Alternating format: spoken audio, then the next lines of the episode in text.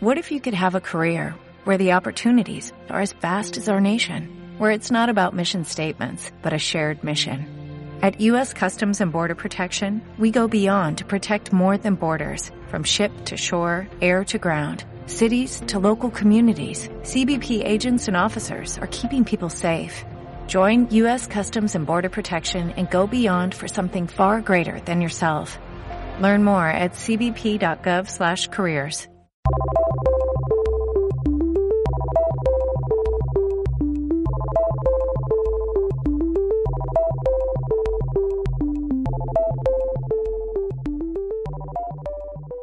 Hola a todos, soy Diego Gargallo Tarín y esto es Startup Fantasy Podcast.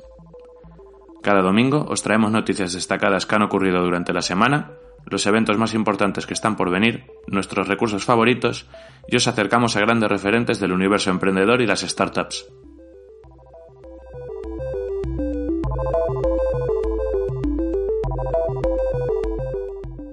Y comenzamos con las noticias. Hace algunas semanas os comentábamos que se está trabajando en un proyecto que el gobierno español ha llamado España Nación Emprendedora y que esperamos que pronto se ponga en marcha. Pues bien, el paquete de 50 medidas enmarcadas en este proyecto para impulsar el sector de las startups incluye la creación de una red nacional de centros de emprendimiento, nuevas incubadoras, un programa de visados y la preparación de la ley de startups. Hay algunas medidas que han sido muy bien recibidas por los diferentes actores del ecosistema emprendedor. A destacar el tema de los visados, que facilita la incorporación de talento y la movilidad internacional. Está muy bien que se fijen un poco más en el emprendimiento y se vayan aprobando medidas para mejorar el ecosistema y ayudar a las startups españolas. Pero parece que no se está poniendo el foco en varios problemas identificados desde hace ya tiempo, cuya solución o mitigación servirían para apoyar realmente a los emprendedores.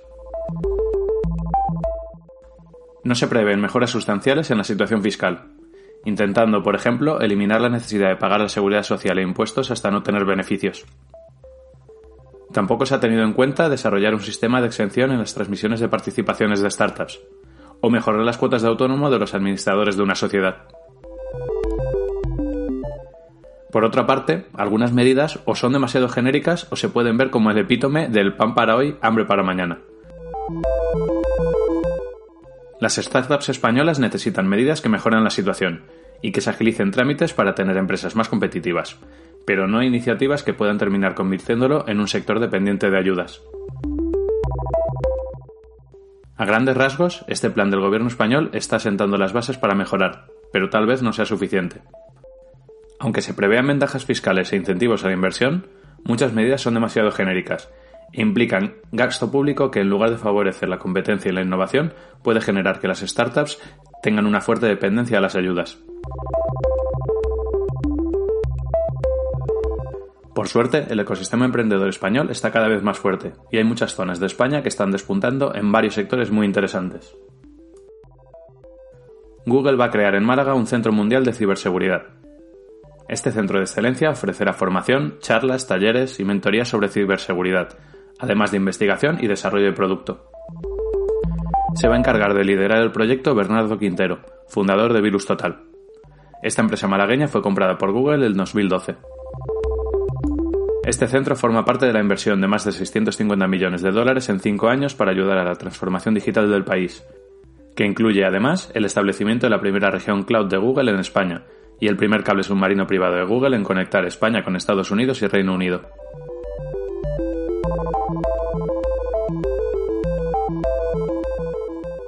Y ahora vamos con los que han estado de rondas. Volava cierra una nueva ronda de financiación de 2 millones, con la que espera consolidar su posición en la revolución del home fitness. La situación actual ha hecho que en el último año haya multiplicado por 10 las ventas en la compañía.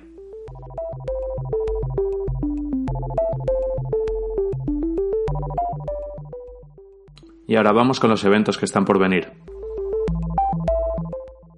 Recordad que el miércoles 17 de febrero, de 9 y media a 10 y media, los de Sales Planet nos contarán cómo estandarizar procesos de ventas. Os dejo el link para que os apuntéis a este webinar.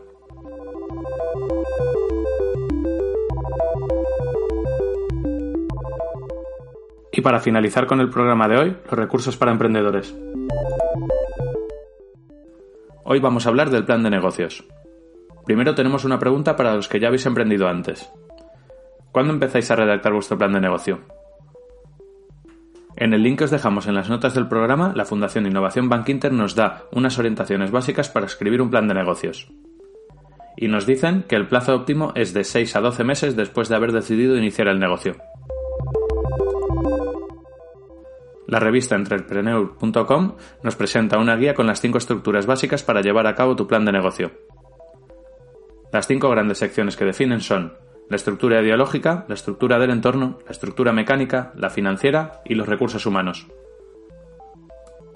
Podemos considerar el resumen ejecutivo como un documento aparte o como la carta de presentación del plan de negocio.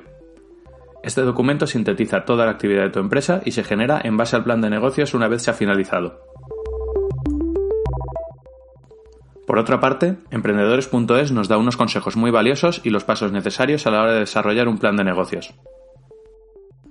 Nos dicen, por ejemplo, que tienes que seguir la regla STOP. Ser sugerente, tentador, ocurrente y preciso. Su extensión debe estar entre las 50 y 70 páginas y debe poderse entregar como un documento o una presentación. También hacen hincapié en que se debe tener en cuenta el destinatario del plan de negocio y nos explican un poco en qué fijarnos si va dirigido a capital riesgo, a business angels o a un banco.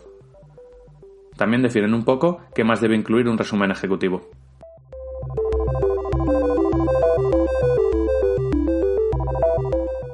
Y hasta aquí el vigésimo segundo programa de la segunda temporada de Startup Fantasy Podcast. Espero que os haya parecido interesante o que al menos os haya servido de algo. Espero vuestros comentarios para poder mejorar esto semana tras semana. Hasta la próxima.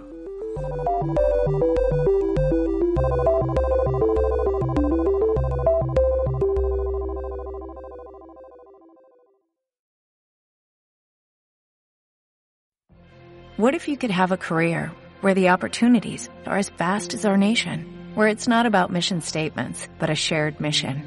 At U.S. Customs and Border Protection, we go beyond to protect more than borders, from ship to shore, air to ground, cities to local communities. CBP agents and officers are keeping people safe. Join U.S. Customs and Border Protection and go beyond for something far greater than yourself.